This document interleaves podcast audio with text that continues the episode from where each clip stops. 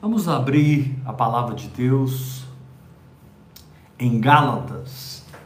Nós vamos continuar hoje do lugar que nós paramos e vamos mergulhar nesse amor, nessa graça,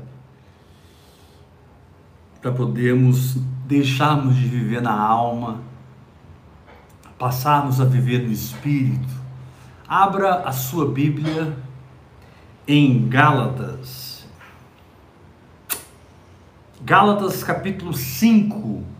É muito importante você abrir a palavra de Deus e acompanhar conosco. Gálatas capítulo 5, versículo 1. Para a liberdade foi que Cristo nos libertou. Permanecei, pois, firmes, e não vos submetais de novo a julgo de escravidão. Eu, Paulo, vos digo que se vos deixar circuncidar, Cristo de nada vos aproveitará.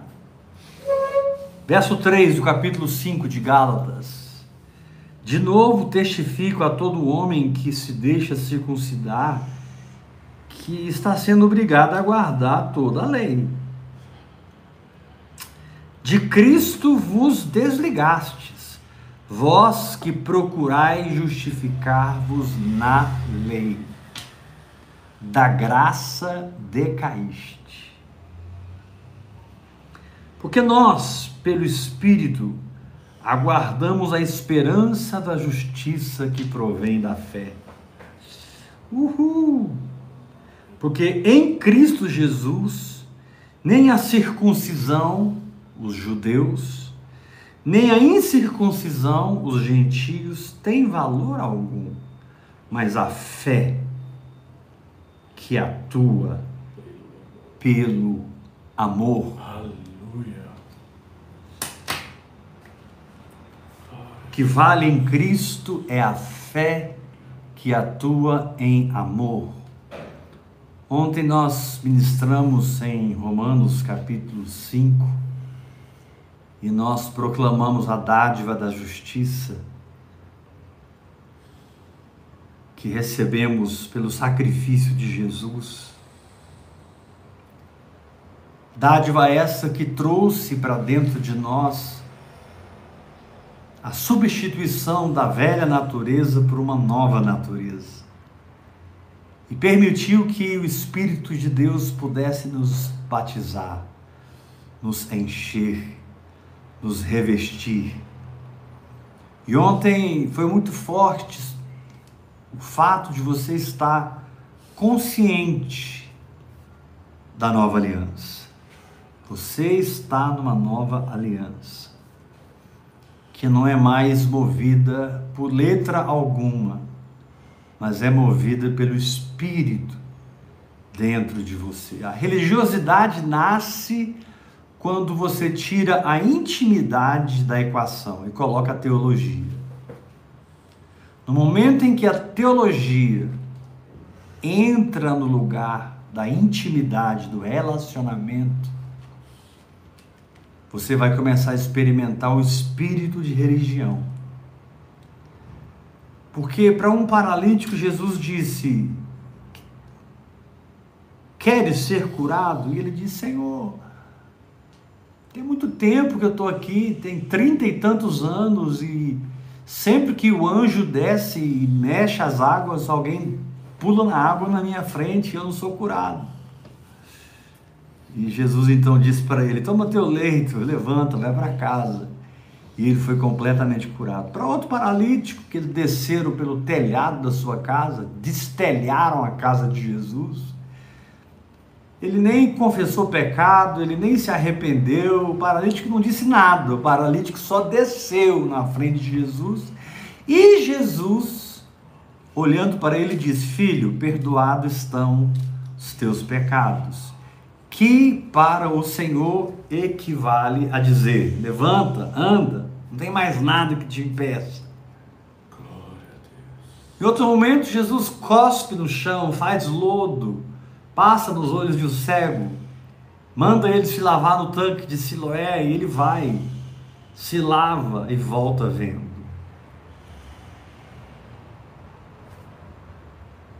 Outro momento, dez leprosos clamam a ele: Senhor, tem misericórdia de nós.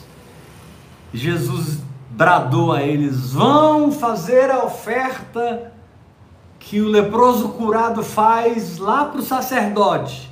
E a Bíblia diz: Indo eles foram curados. Então, querido, o seu relacionamento com Jesus ele está acima de qualquer teologia.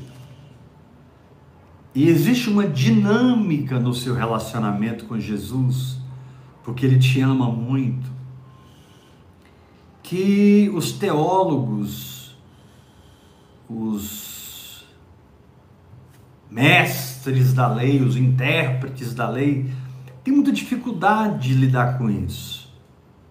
Eu não relativo à palavra de Deus, de forma alguma. A palavra de Deus é viva e eficaz, e ela é mais cortante do que qualquer espada de dois gumes, e ela penetra até o ponto de separar a alma de espírito. Ou seja, é através da palavra de Deus que eu entro no espírito de revelação por causa desse relacionamento que eu tenho com o Senhor Jesus. Mas se você tirar a intimidade da equação da vida espiritual, se você tirar o relacionamento, o estar perto do Senhor, esse é todo o segredo, é gravitarmos em torno dele, estarmos perto dele, ouvirmos a sua voz, nos movermos pelo seu espírito e talvez você vai passar um dia inteiro se arrependendo e confessando pecados, quando alguém hoje ensina que não precisa mais confessar pecado. E talvez você nem vai confessar pecado o dia todo, você vai só levantar suas mãos e dizer: Senhor, obrigado pelo teu perdão. Essa situação não me domina, eu estou liberto em nome de Jesus. E você caminha livre. O que prevaleceu aí? Em alguém que passou o dia confessando pecado, chorando, se quebrantando, ou alguém que simplesmente levantou as mãos e agradeceu o perdão de Deus. O que mudou aí é que o estar com o Senhor e o ouvir a sua voz é que determinaram as coisas. Aleluia. A intimidade com o Senhor, o amor, a paixão pelo Senhor. Deus está restaurando a paixão dos nossos corações. Amém. Glória a Deus. Para que nós sejamos, sejamos guiados pelo Espírito. Bem, eu já falei muito sobre isso ontem. A dádiva da justiça e a liderança do Espírito Santo. Quando você crê, você é justificado, tão justo o quanto Deus é justo. E por andar sob a liderança do Espírito Santo, reconhecendo que você já foi batizado no Espírito, é, se Deus. entregando à oração em outras línguas, Uhul. você vai ser atraído para essa intimidade, para esse relacionamento. E você vai entrar na segunda fase da sua vida espiritual. Aleluia! A primeira fase te leva a nascer de novo e a se colocar debaixo da lei do Espírito da vida. Vou repetir isso. A primeira fase te leva a nascer de novo e se colocar debaixo da lei do Espírito da vida. Glória a Deus. Agora, na segunda fase, você já nasceu de novo. Você já foi batizado no Espírito Santo. Você já está orando em línguas. E você está apaixonado. E você continua apaixonado. E você tem aquele temor de Deus tão poderoso. Você tem aquela atitude íntima para com Deus, tão sua, tão peculiar, porque você está perto. Glória a Deus. Todas as teologias Glória. falsas e todo tipo de incredulidade entraram na igreja por homens que, frustrados que estavam, foram tentar se explicarem para si próprios, estudando muito a Bíblia, lendo muitos livros. Se você estudar muito qualquer livro, inclusive a Bíblia, por você ter uma capacidade intelectual, você vai aprender muita coisa da Bíblia. Porém, nada disso vai mudar a sua vida. Nada que você aprender da Bíblia vai transformar a sua vida. Porque a Bíblia em si não é o livro que te transforma, mas a revelação que vem Aleluia. através da Bíblia é que te transforma. A luz que brilha através da sua leitura da palavra é completamente diferente da leitura da palavra em si. A leitura da palavra é como ler códigos. É como se eu tivesse uma língua aqui em japonês e eu lesse todo o texto em japonês. Logo depois a revelação vem e abre o texto para mim em português e eu consigo ler o que eu li em japonês em português. O que houve? Revelação. Aleluia. O espírito de sabedoria e de revelação. Glória a Deus. Então, querido, não entre em discussão com ninguém se você está apaixonado por Jesus. Não entre em debates teológicos, genealógicos. O dízimo é para o Antigo Testamento, é para o Novo Testamento. A gente deve ou não deve guardar o sábado? E crente perde ou não perde a salvação? E aí vai. Você fica levantando questões e Deus está falando para você: eu estou cansado desse blá blá blá evangélico que você está fazendo no grupo, que você está tentando convencer o seu irmão dos seus pensamentos. Vem para os meus braços, vem para a minha presença.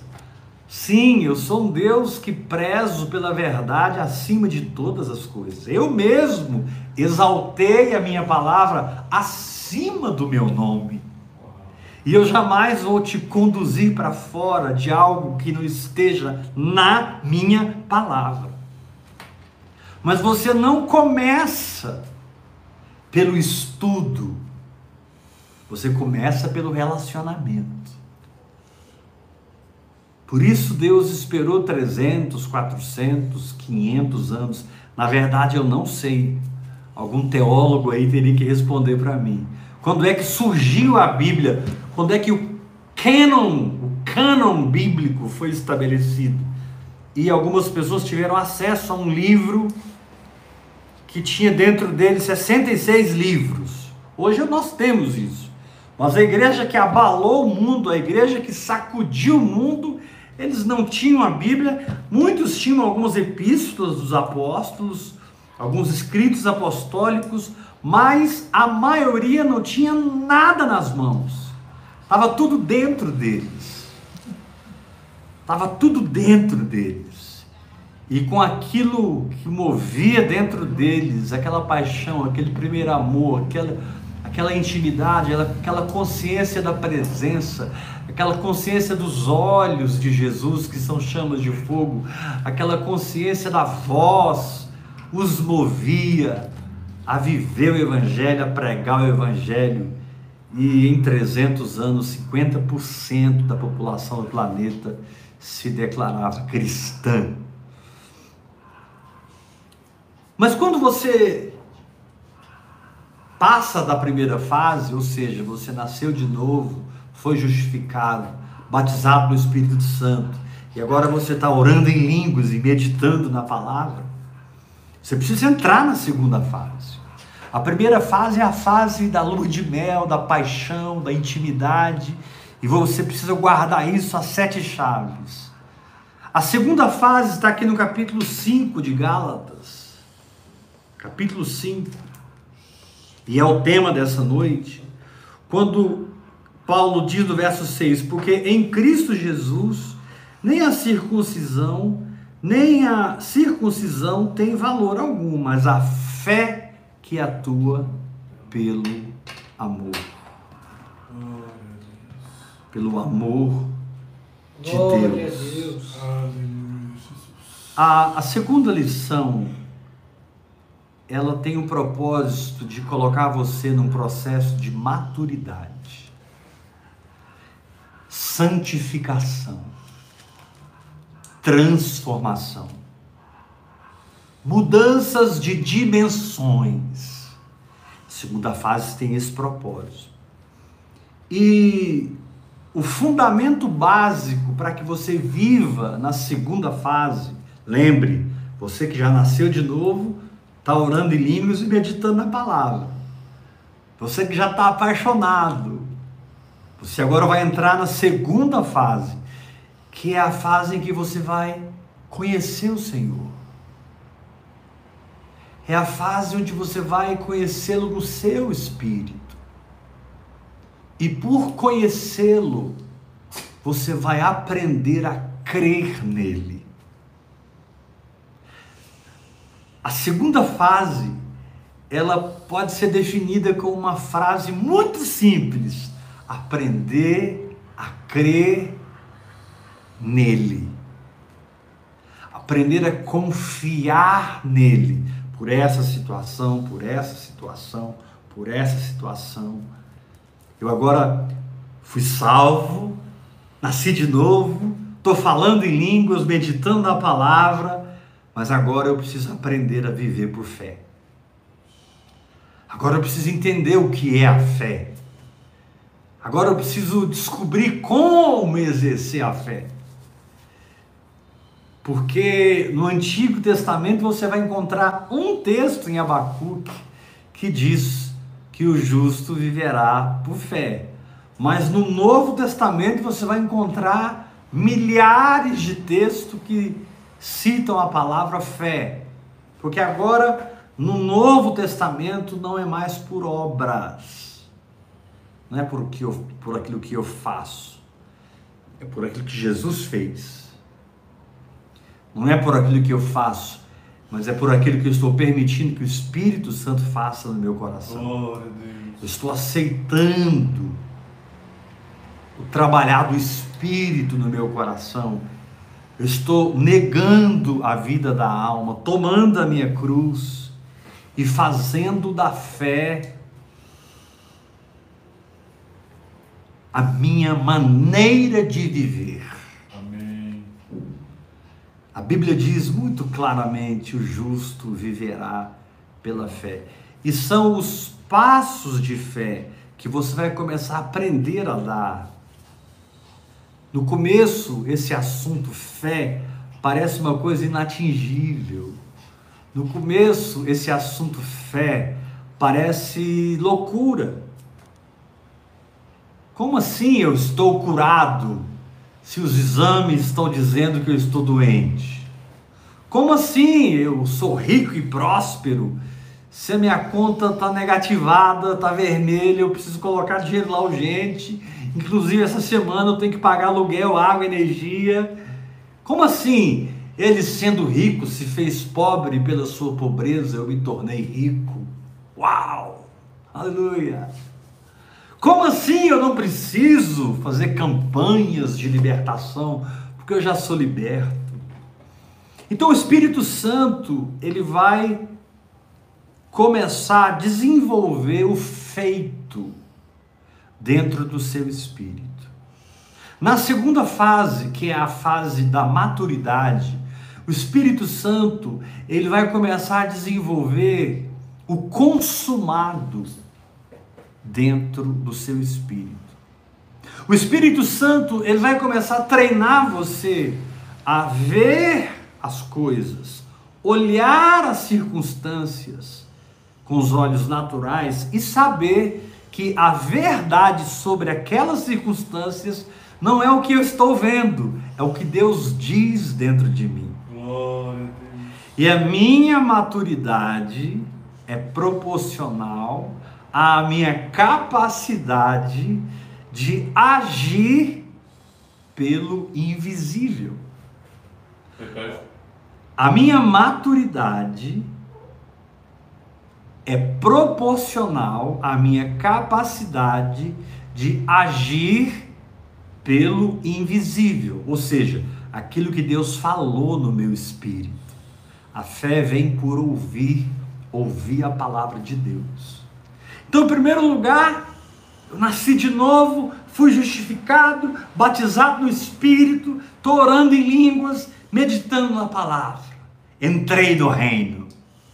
Mas agora eu preciso crescer. Agora eu preciso amadurecer. Agora eu preciso conhecer o Senhor e eu preciso ser conhecido pelo Senhor. Eu preciso experimentar as realidades do reino que está no meu espírito. A Bíblia diz que eu fui liberto do império das trevas e fui transportado para o reino do Filho do seu amor. Não existe nova Jerusalém maior do que o próprio reino que já está estabelecido no meu espírito. Não existe cidade santa que eu esteja buscando e devo sempre buscá-la, que seja maior do que o próprio Espírito Santo operante dentro do meu espírito. É como se literalmente eu pudesse afirmar: Deus está construindo em mim uma cidade equivalente àquela que ele construiu quando eles disseram Levantai, ó porta, as vossas cabeças, levantai, ó portais eternos, para que entre o Rei da Glória. Isso aconteceu quando Jesus ressuscitou, isso aconteceu quando Jesus foi glorificado. Houve um brado no céu: Levantai, ó porta, as vossas cabeças, levantai, ó portais eternos, para que entre o Rei da Glória. E milhões perguntaram: Quem é o Rei da Glória? Outros milhões responderam: O Senhor dos exércitos, Ele é o Rei da glória.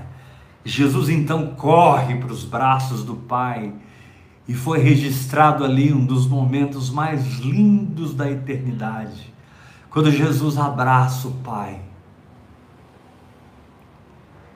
E os dois com aqueles sentimentos profundos de missão cumprida, de plano conquistado, de guerra vencida.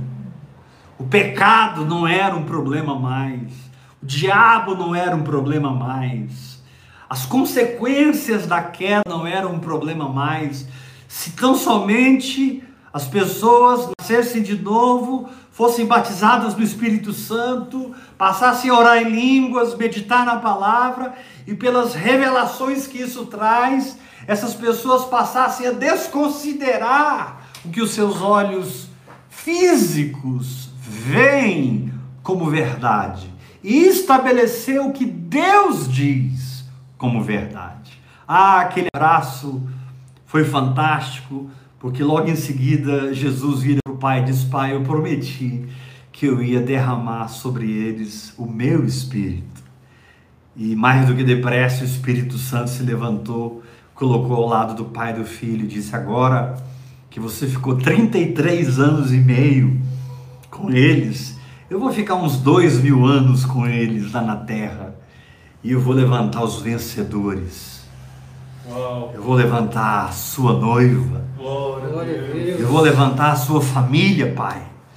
Eu vou levantar a minha casa, meu santuário, minha habitação. Agora chegou o meu tempo. Jesus então toma o Espírito Santo intensificado, toma o Espírito Santo totalizado, com toda a obra de Cristo, como legalidade nas suas mãos, entrega tudo para o Espírito Santo e o Espírito Santo é derramado uma vez em Pentecostes. E aquela única vez diz respeito ao seu batismo no Espírito Santo. Glória. Você pode ter e deve ter milhares de experiências com a presença de Deus, com o poder de Deus. Paulo foi arrebatado ao terceiro céu. Você deve ter experiências e experiências sobrenaturais com o Espírito Santo.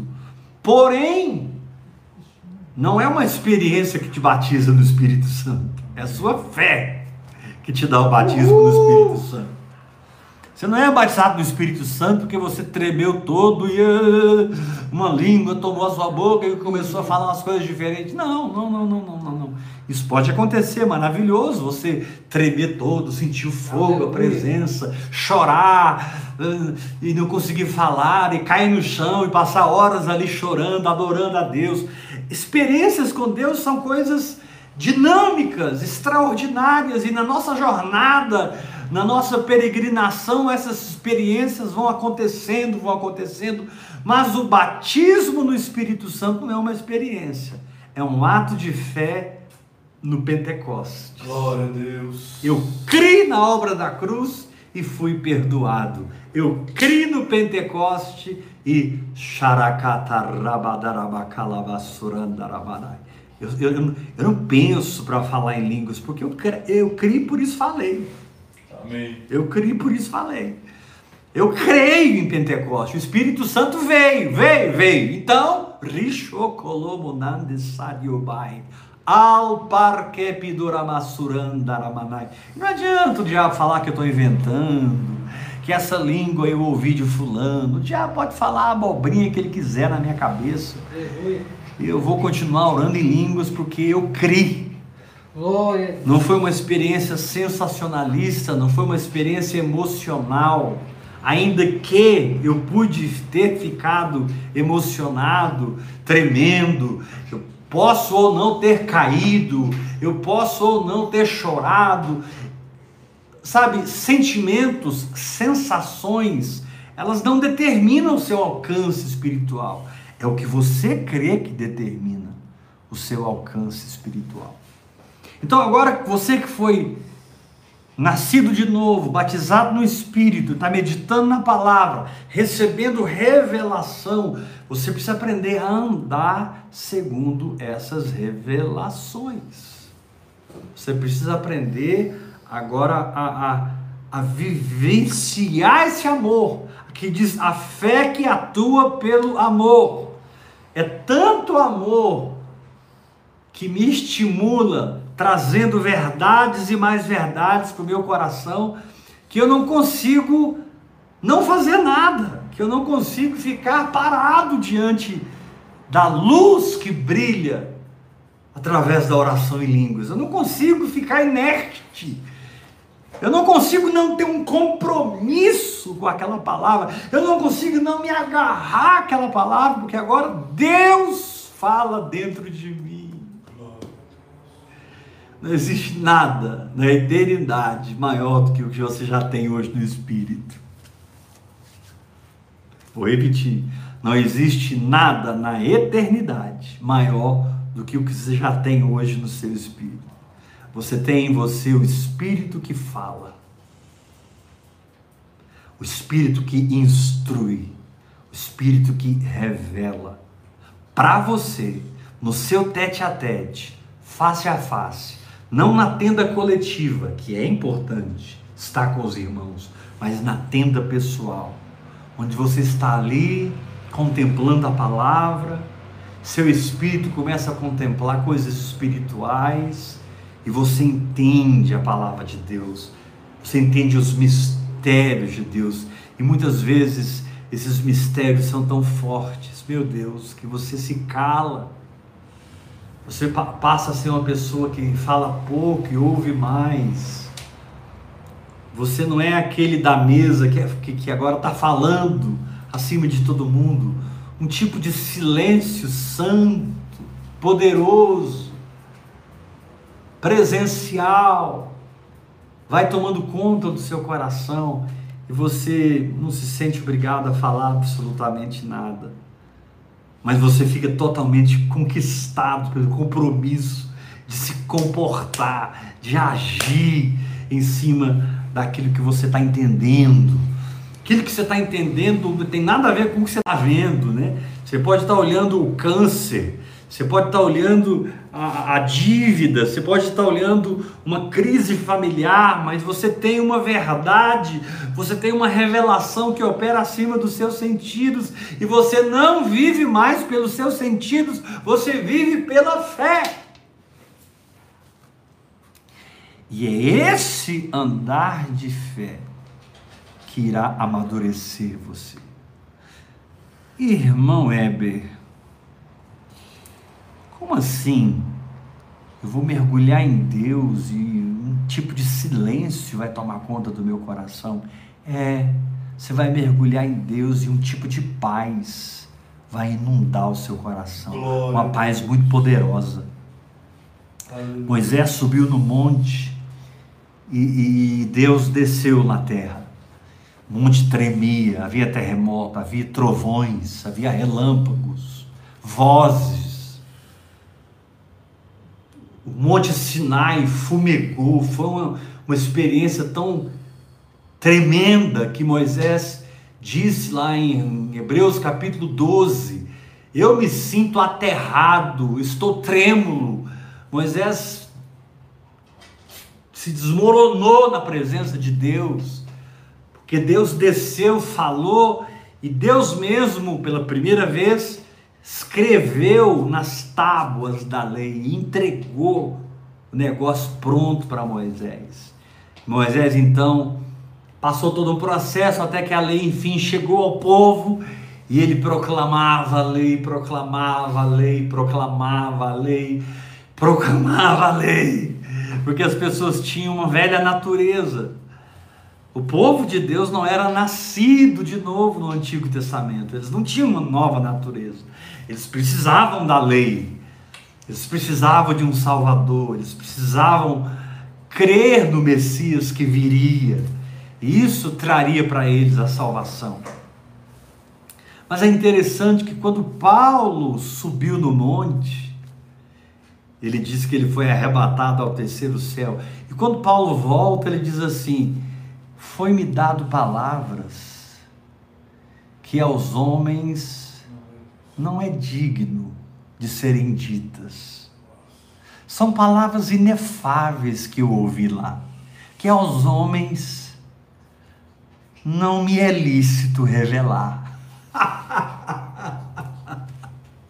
Uhul! Na lei, Moisés proclamava a palavra para Israel 24 horas na graça, o apóstolo volta do céu e diz assim: não posso contar nada do que eu ouvi lá. Você vai descobrir que Paulo era um homem calado, às vezes até meio tímido. Quando você olhava para Paulo, ele tinha um tipo de quebrantamento, e de mudança interior tão grande pelas revelações que ele recebeu. Desde o começo, quando ele viu Jesus na estrada para Damasco, todo o período que ele ficou aprendendo o evangelho direto com Jesus, e eu não sei em que altura dessa, desse tempo ele foi arrebatado aos céus. Eu sei que quando ele voltou, ele ficou calado. Moisés voltou e abriu a boca. Paulo voltou e ó, porque Deus quer dizer a cada um de nós: Paulo esteve aqui comigo e eu estou te aguardando. Paulo subiu aqui em espírito ou no corpo, ele não sabe, ele só sabe que esteve aqui comigo. E agora eu te pergunto, diz o Senhor, quando é que você virá à minha presença? Mais profunda, mais alta, para que eu fale a você palavras inefáveis, que não são dignas de serem ditas para ninguém nessa terra. São coisas que você carrega de Deus e em Deus para o resto da sua vida, e você nunca vai pregar aquilo, nunca vai ensinar aquilo, nunca vai escrever em livro nenhum, porque não tem a ver com isso. Não tem a ver com o sistema de igreja, com religiosidade, tem a ver com o ápice de um relacionamento, tem a ver com o clímax de um encontro e de uma intimidade. E que me calou perante os homens. A lei liberou as trombetas. E as trombetas tocavam e tocavam. E Israel respondia ao toque das trombetas. Mas na graça Paulo volta e o pessoal, Paulo, você foi arrebatado, você foi no terceiro céu. E Paulo disse: Eu fui, eu estive lá no terceiro céu. E conta para nós o que você ouviu. E Paulo disse: hum, São palavras inefáveis. Foram palavras ditas para mim. Não tem a ver com vocês, tanto quanto tem a ver comigo. Eu não consigo falar e eu acho até que muitos de vocês não iam aguentar o que eu teria para dizer. É melhor eu continuar calado e continuar ensinando o evangelho que eu aprendi de Jesus. Mas, querido, enquanto Moisés gritou a lei, Paulo se calou quando voltou do céu.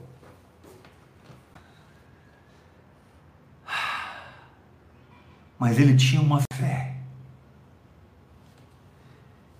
Ele tinha uma capacidade de responder às guerras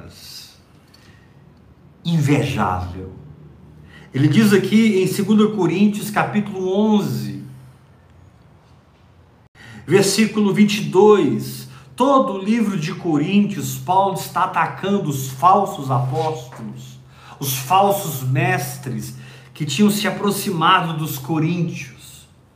Paulo estava vacinando eles e Paulo falou muito claro aqui em 2 Coríntios 11 que eles eram anjos de luz, servos de Satanás, obreiros fraudulentos. Versículo 13 do capítulo 11: transformando-se em apóstolos de Cristo. Mas aí, quando Paulo começa a dar o seu currículo, ele diz assim: eles são hebreus, eu também sou. Eles são israelitas, versículo 22 de 2 Coríntios 11. Também eu. São descendentes de Abraão, também eu.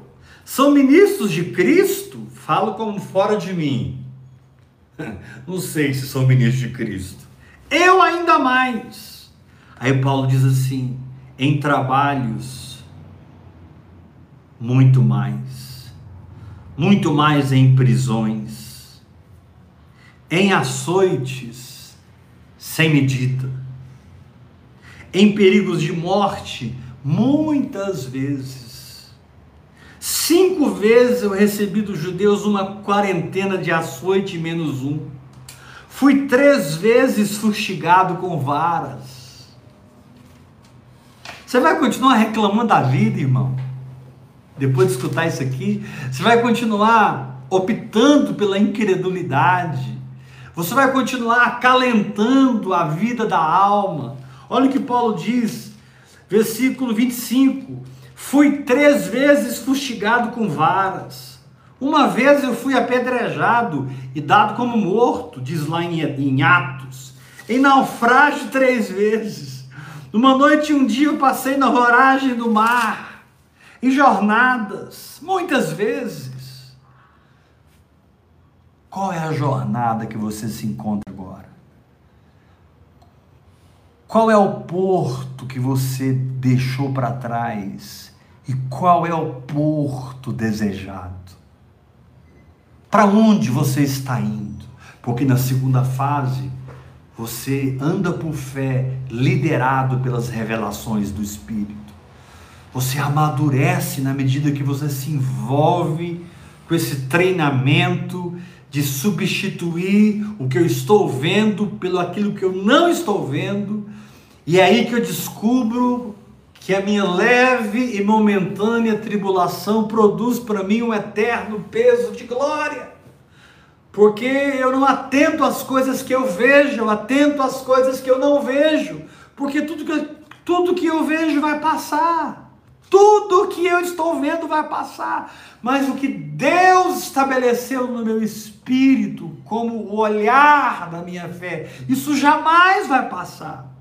Ele diz assim: em jornadas muitas vezes, em perigos de rios, em perigos de salteadores, em perigos entre patrícios, em perigos entre gentios, em perigos na cidade, em perigos no deserto, em perigos no mar, em perigos entre falsos irmãos, em trabalhos. Muitas vezes Paulo precisa trabalhar para se sustentar, em fome, sede, jejum, muitas vezes frio, nudez. É por isso que no capítulo 12, ele fala de uma maneira aparentemente leviana, mas ele está revelando o seu segredo. Ele está revelando de onde ele tirava a força, de onde vinha a graça. Ele diz assim no capítulo 12, versículo 1: Se é necessário que eu me glorie, ainda que não convém, eu vou passar as visões e as revelações do Senhor. Vou repetir: se é necessário que eu me glorie, ainda que não convém, se vocês estão me comparando com esses falsos apóstolos, é o seguinte: eu vou passar as revelações do Senhor.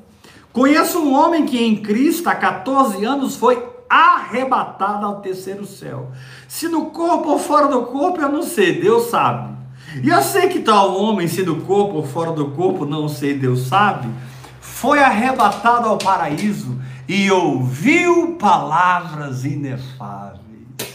É isso que vai te curar, meu irmão. É isso que vai te libertar. É isso que vai te transformar. Você, individualmente, precisa subir ao terceiro céu, ao quarto céu, ao quinto. Eu não sei em que céu Deus vai te levar. Aqui a Bíblia, a Bíblia em lugar nenhum diz que tem só três céus. A Bíblia não diz isso. A Bíblia só diz que Jesus foi exaltado acima do céu dos céus. Eu não sei quantos céus existem. Paulo aqui diz que ele foi arrebatado no terceiro. E aí a teologia vem dizendo: o primeiro céu é isso, o segundo céu é aquilo, e o terceiro céu. Para com essas conclusões mentais, querido. Paulo aqui não está estabelecendo uma teologia de que existe três céus. Paulo está dizendo que ele foi no terceiro e que ele ouviu palavras inefáveis, as quais não é lícito ao homem referir.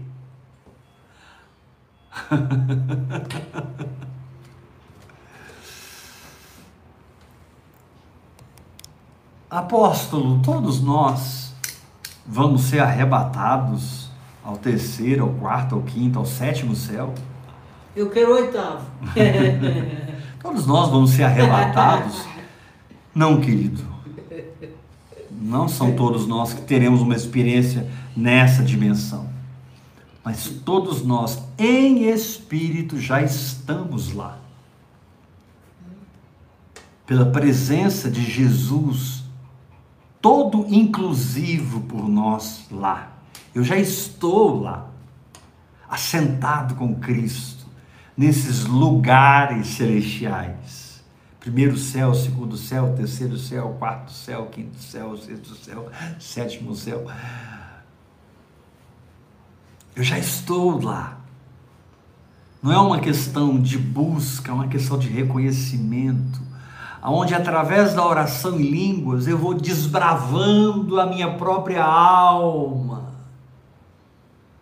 arrancando toda planta que o Pai não plantou, eu vou abrindo uma picada na minha própria condição mental para que eu ouça essas palavras inefáveis, independente se eu sou ou não arrebatado ao terceiro céu, eu posso ouvir e devo ouvir essas palavras inefáveis que não são para igreja, que não são para célula, que não são para compartilhar num culto, em uma reunião com ninguém, é coisa de Deus direto com o meu espírito, para que eu aprenda a caminhar em fé, romper em fé, viver por fé e por fé e por causa da fé, eu então cresço e amadureço. A fé é o elemento que nutre o seu espírito. A fé é o elemento que alimenta o seu espírito. A fé é o elemento que transforma a sua alma, transforma a sua vida pela renovação da sua mente.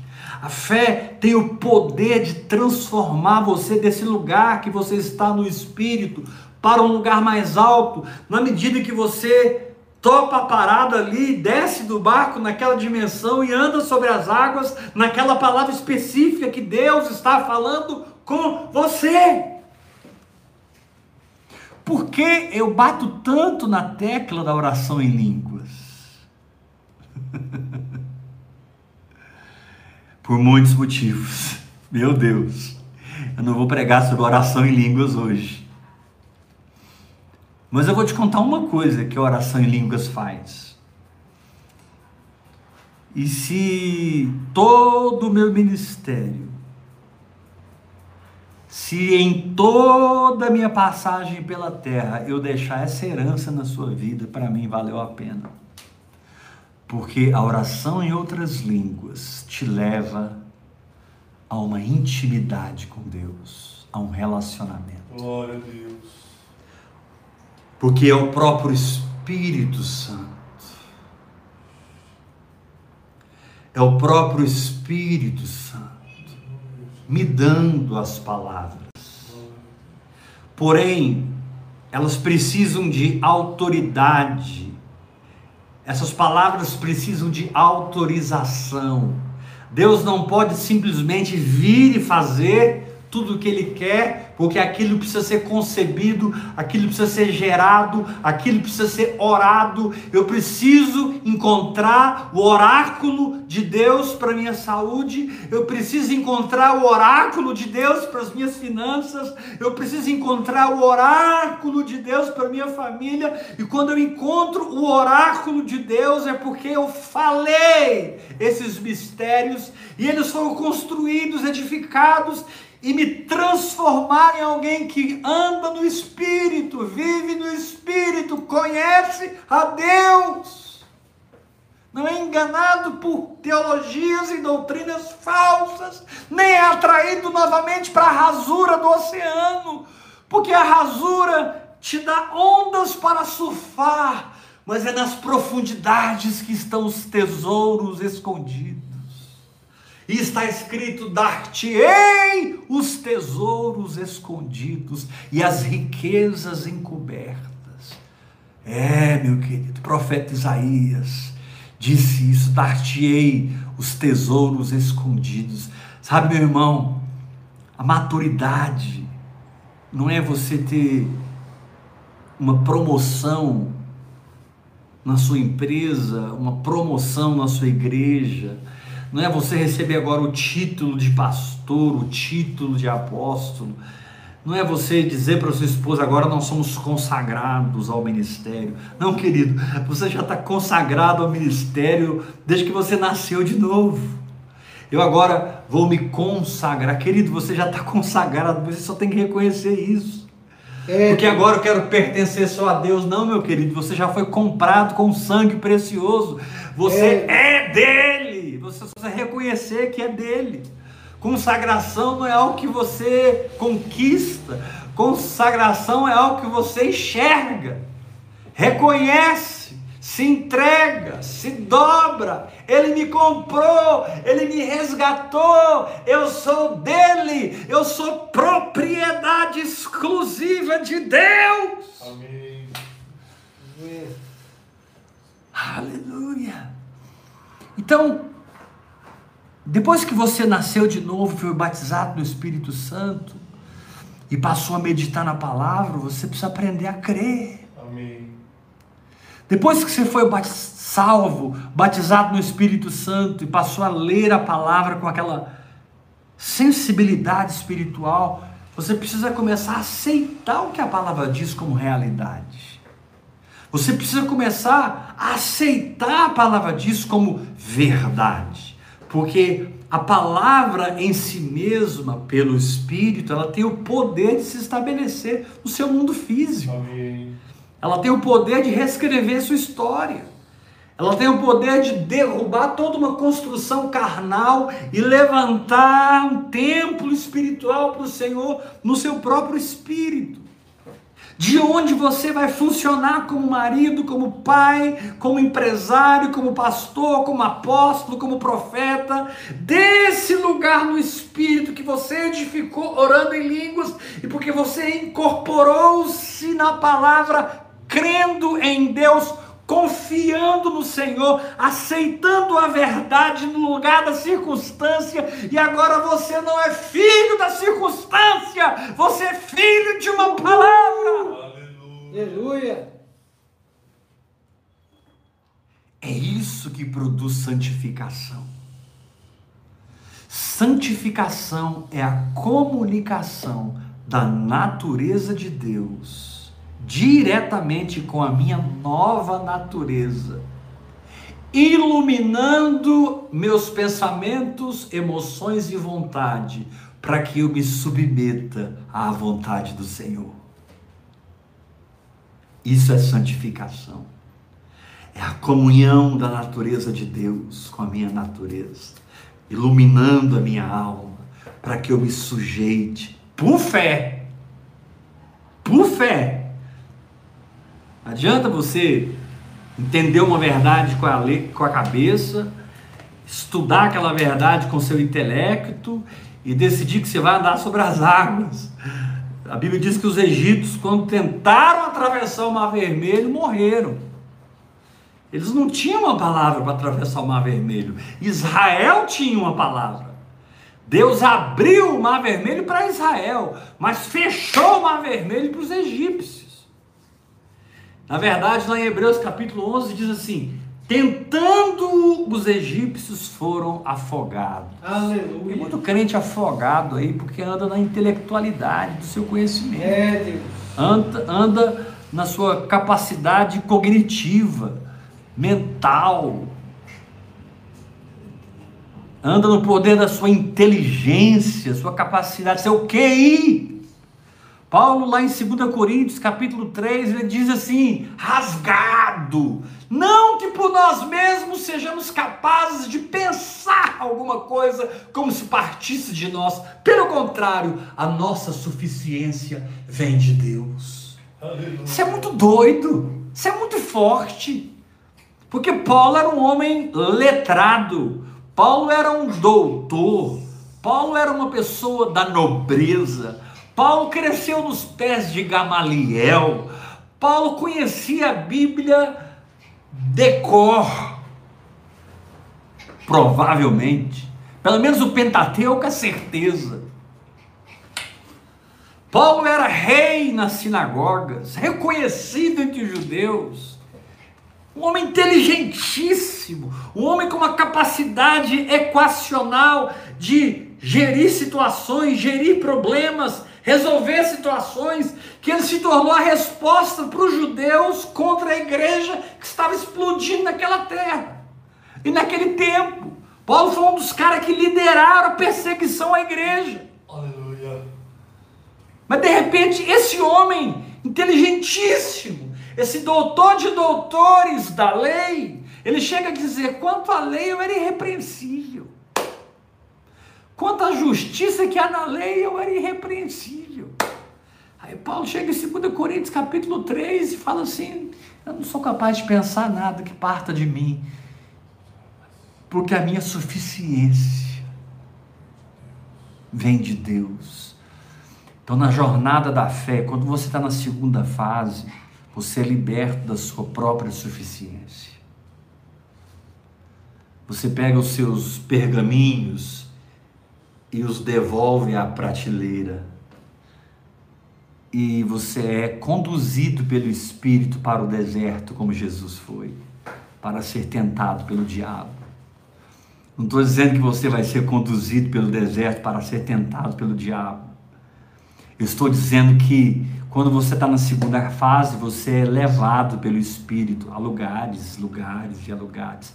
E ele pode te levar para um deserto, ele pode te levar para um palácio, ele pode te levar para uma grande empresa, uma grande igreja, uma pequena igreja, um pequeno grupo. Não importa.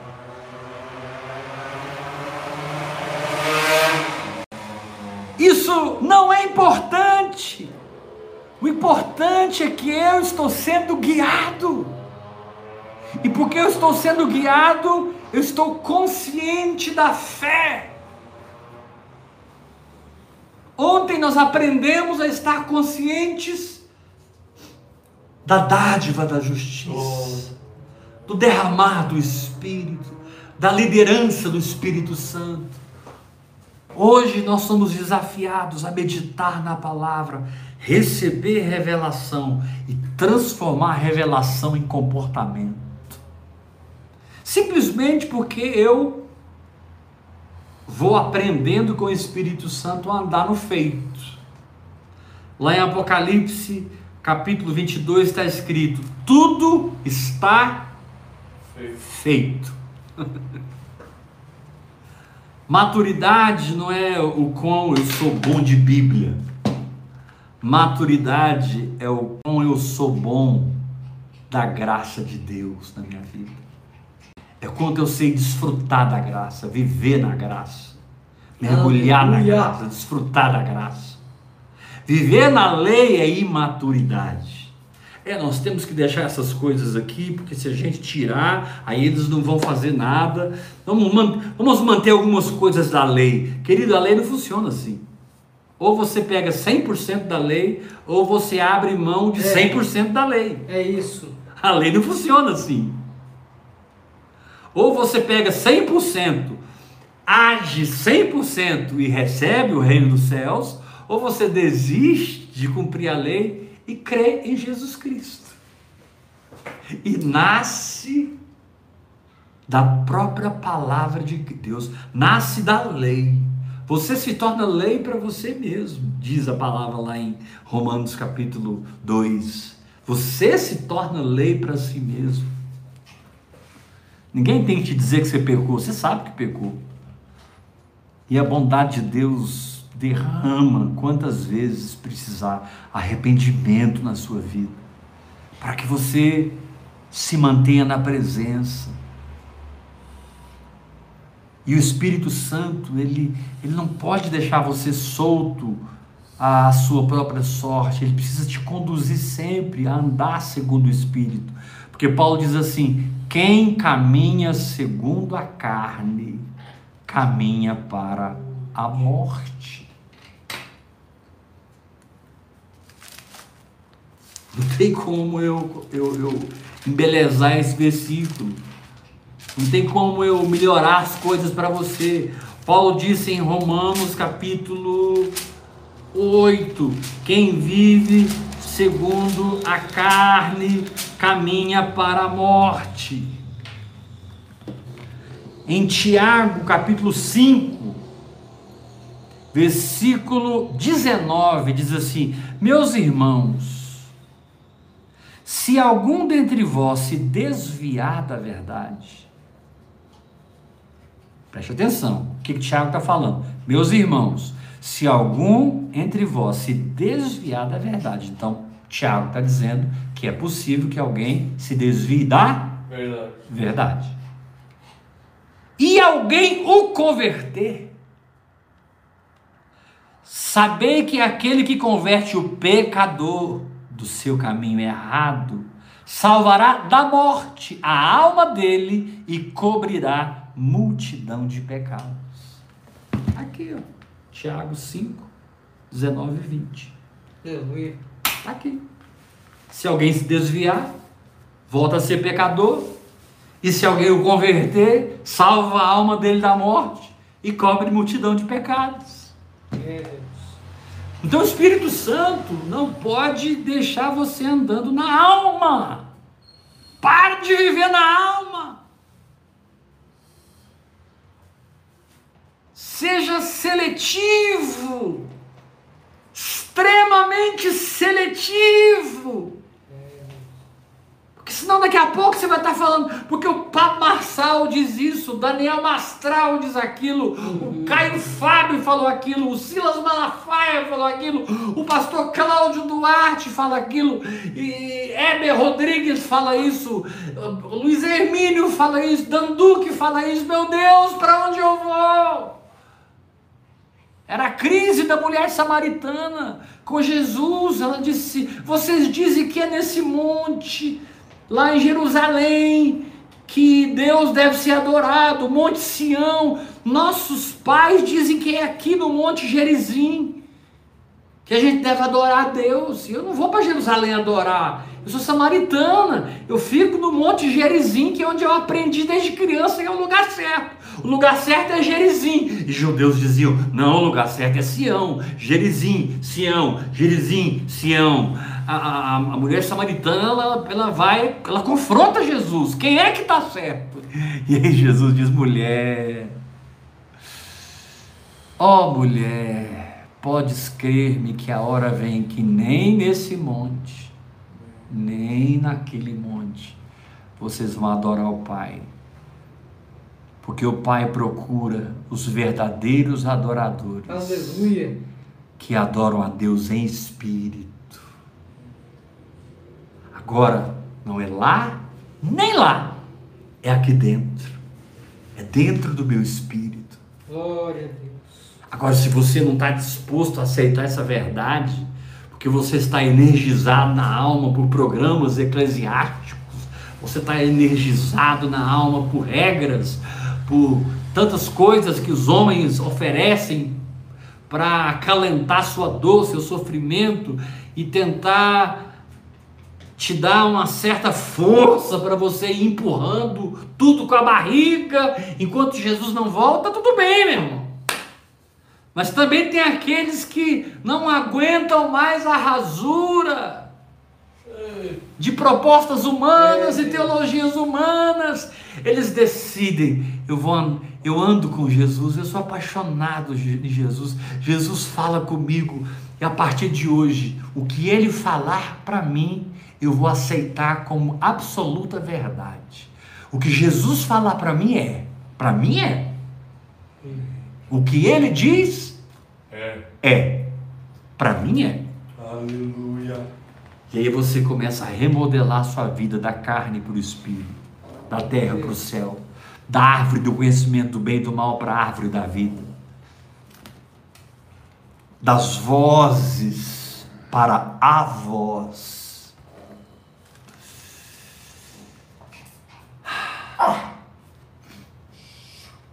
Ontem nós aprendemos que precisamos estar conscientes da justificação e do derramar do Espírito, da liderança do Espírito. Hoje nós aprendemos que precisamos estar conscientes de uma fé que funciona. Ontem aprendemos que nascemos de novo. Hoje aprendemos que a palavra nasce de novo dentro de nós quando Deus fala. Ela nasceu uma vez quando o profeta escreveu, quando o apóstolo escreveu. E se tornou Bíblia.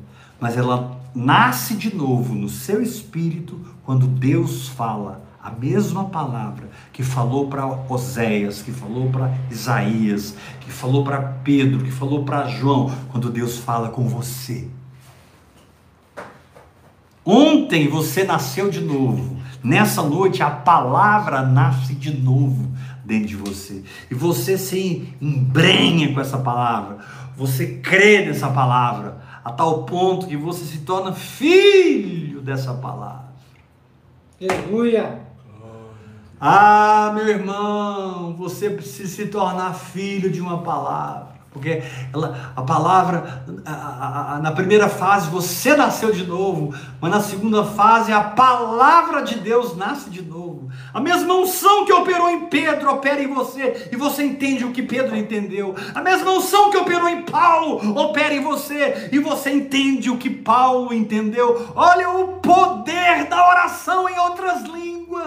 Olha a graça e o derramar de Deus nessa linguagem sobrenatural. Aleluia. A oração em outras línguas cria em mim um útero espiritual. A oração em outras línguas me faz noiva de Cristo. Ele põe a sua semente em mim e a palavra nasce de novo, e nasce de novo, e nasce de novo, e jorra, e jorra, e jorra. Jesus chama isso de rios de água viva, lá em João capítulo 7.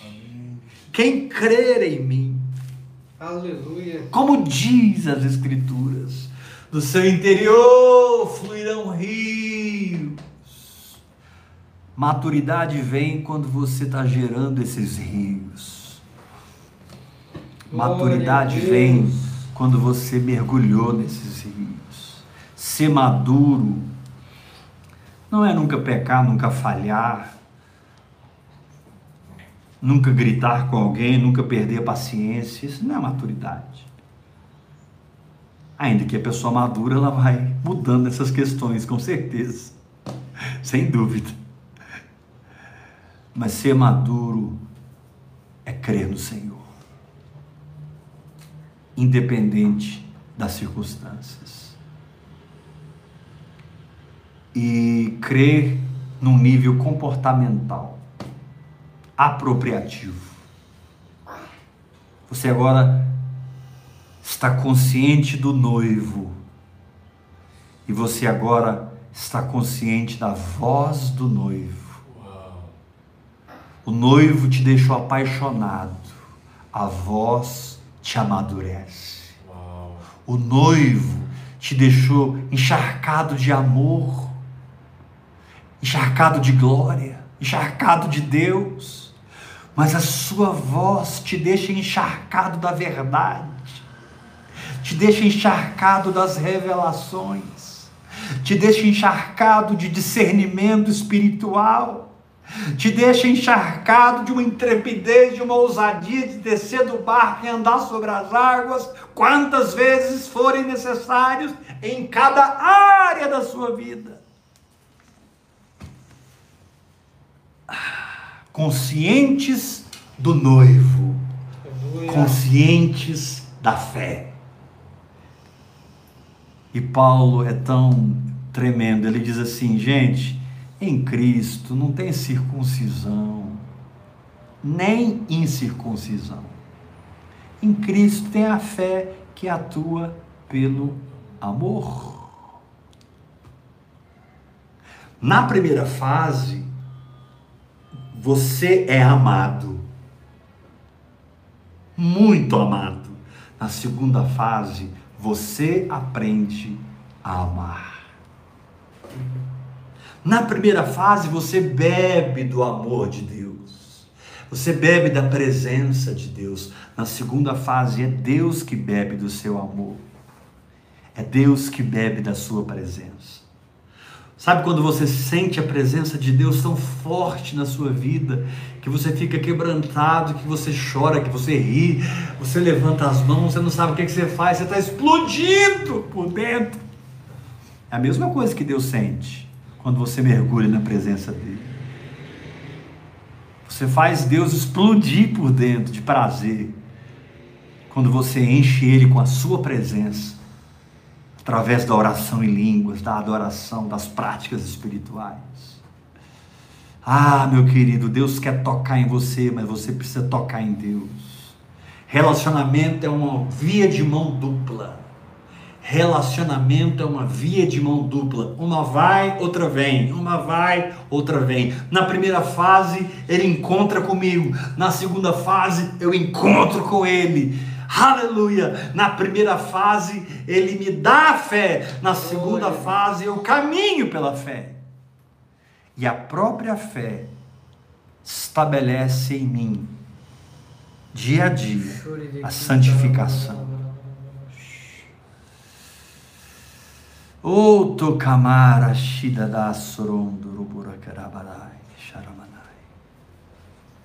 Meu Deus. Meu Deus. Irmão Heber, repete o que você disse. Na primeira fase, eu nasci de novo? Sim. Na primeira fase, você nasceu de novo. E na segunda fase é a palavra que nasce de novo. Sim, porque quando o escritor daquele livro escreveu aquelas sentenças, ele estava tomado pelo Espírito Santo. Por isso é Bíblia, por isso é palavra de Deus. Agora imagina a mesma unção que veio sobre Paulo quando ele escreveu Gálatas, vindo sobre você, para que você tenha o mesmo entendimento. Por isso que nas leis da assimilação, não é o assunto, apenas um parêntese, nas leis da assimilação, você fica num texto um ano se for preciso. Você fica num livro da Bíblia um ano se for preciso. Uma vez eu li Hebreus 40 vezes. Outra vez eu li o livro de Esther 50 vezes. 50 vezes. Tal era a minha necessidade de experimentar a unção que está no livro de Esther. Como Deus abriu o livro de Esther para mim. Como Deus descortinou Assuero, Vasti, Esté, Mordecai, Amã, os dois eunucos, etc, etc, etc. Como Deus foi abrindo para mim, abrindo Esther, abrindo Esther. Esther fala do livro dos feitos memoráveis. Assuero perdeu o sono e foi atrás do livro dos feitos memoráveis. Aqui, ó, o livro dos feitos memoráveis. uh! Fica curado aí agora, irmão. Fica liberto da religião.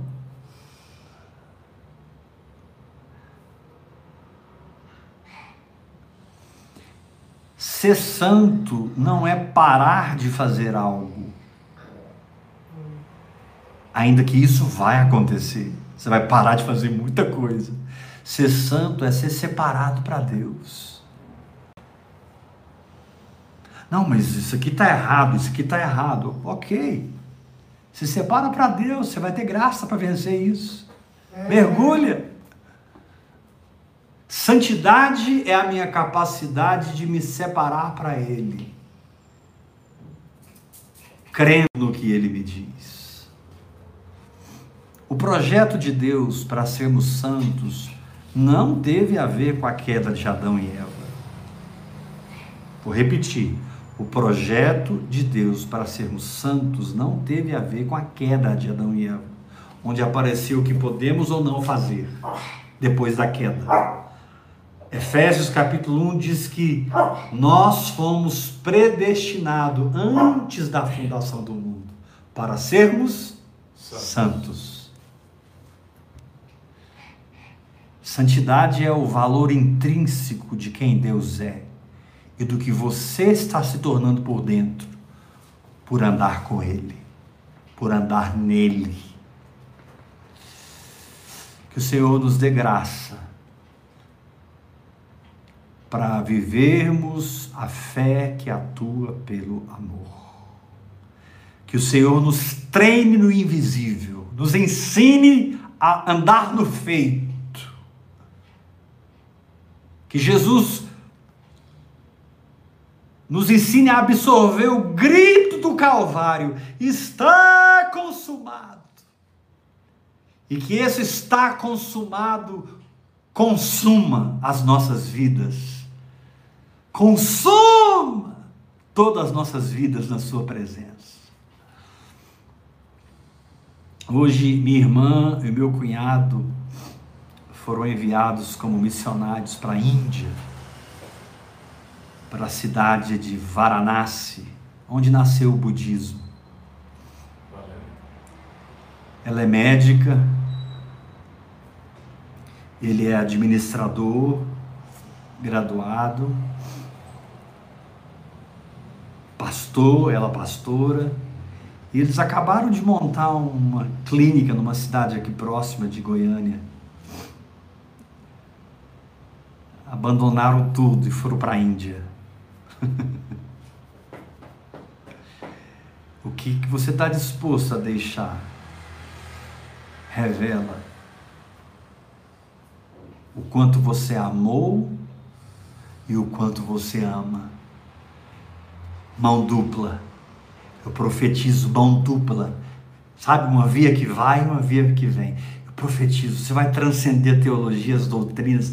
Para com essas discussões.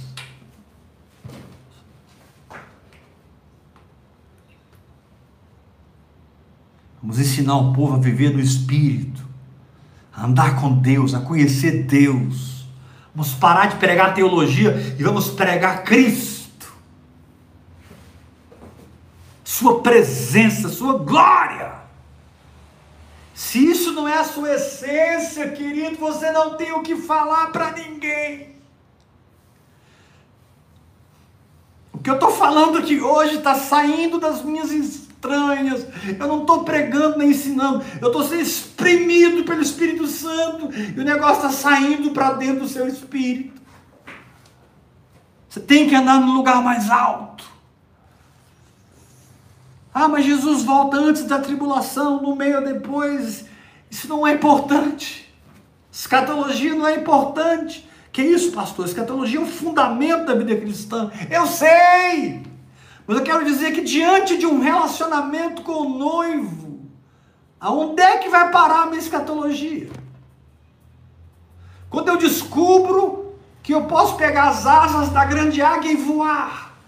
Quando eu descubro que eu posso fazer um lago de fogo particular e queimar todos os demônios nele. Que heresia é essa, lago de fogo particular? É, porque tudo que está na Bíblia pode ser experimentado hoje pela fé. Enoque andou com Deus, pregou a segunda vinda de Cristo e foi arrebatado primeiro que a igreja. Uhul! Vou repetir: Enoque andou com Deus. Segundo o livro de Judas, ele pregou a segunda vinda de Cristo e foi arrebatado primeiro que a igreja. Enoque passou todo mundo, todos nós. Sabe o que, ele pregava? Eis que veio o Senhor. Ele não pregava que Jesus ia voltar, ele pregava que Jesus tinha vindo. E ele creu, e Hebreu diz que pela fé ele foi trasladado.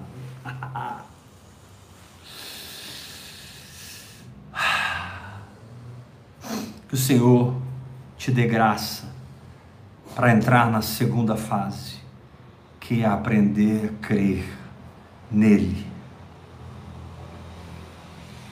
por conhecê-lo a cada dia. Você confia cada vez mais no que ele diz e não no que você vê ou sente. Você está totalmente liberto das circunstâncias e grudado em Jesus Cristo. E nos sussurros poderosíssimos da sua voz palavras inefáveis que ao homem não é digno de ser dita. Haha.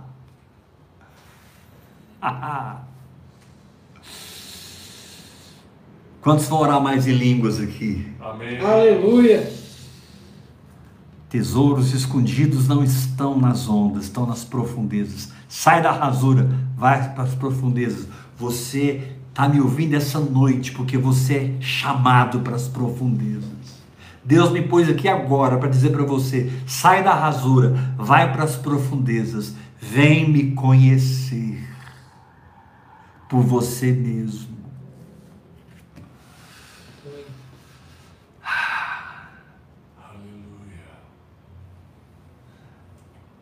Eu vinha visitar Adão todos os dias na viração do dia. Mas o meu problema na nova aliança é que o jardim está dentro de você.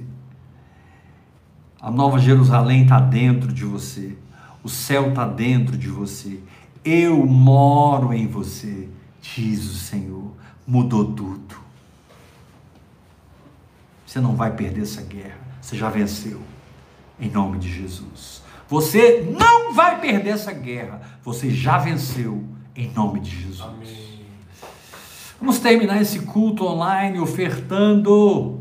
Aleluia! Você não pode deixar de ofertar, meu irmão. Aleluia! Paulo disse em 1 Coríntios 9, 11: Se nós vos semeamos as coisas espirituais, será muito recolher de vós as materiais. Agora é hora de uma dimensão espiritual tão alta quanto tudo que eu falei. Ofertar é algo tão espiritual quanto orar em línguas. Glória a Deus. É, Deus. Prepara a tua oferta agora e, e traga a tua oferta espiritualmente, de forma online, através da chave Pix, que é o meu telefone. 82, perdão, 629 8223 1222. Repetindo, 629 8223 1222. Mais uma vez, 629 8223 1222. Deixa Deus te usar.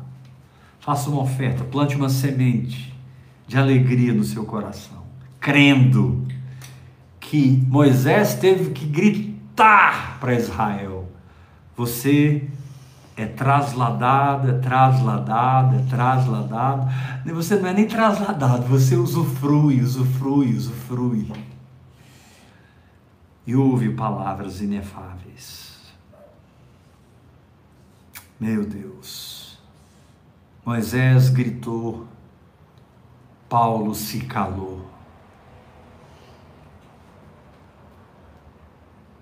E a palavra de Deus diz: Aquietai-vos e sabei que eu sou Deus. Prepara a sua oferta agora. Decida ser o mantenedor. Eu tenho declarado que nós temos mil mantenedores, em nome de Jesus. Muito pouco, porque Deus pode nos dar 20 mil mantenedores. Mas eu tenho crido e quero que você creia comigo e você se torne um deles. Mil mantenedores, que todo mês vão separar uma semente e plantar no Ministério Apostólico Heber Rodrigues. Ouvir Aleluia. e crer. Glória a Deus. Amém? Primeira fase, novo nascimento, batismo no Espírito Santo, liderança do Espírito. Segunda fase, maturidade, aprender a viver por fé, aprender a crer no Senhor. Amanhã nós vamos entrar na terceira fase. Você não pode perder. Você vai ser sobrenatural amanhã.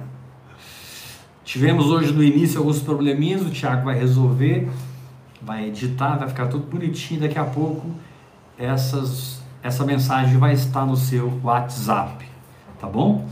Graça aí, paz, graça e paz. Até amanhã, 8 horas da noite. Tribo do Hora Após Hora. Deus te abençoe.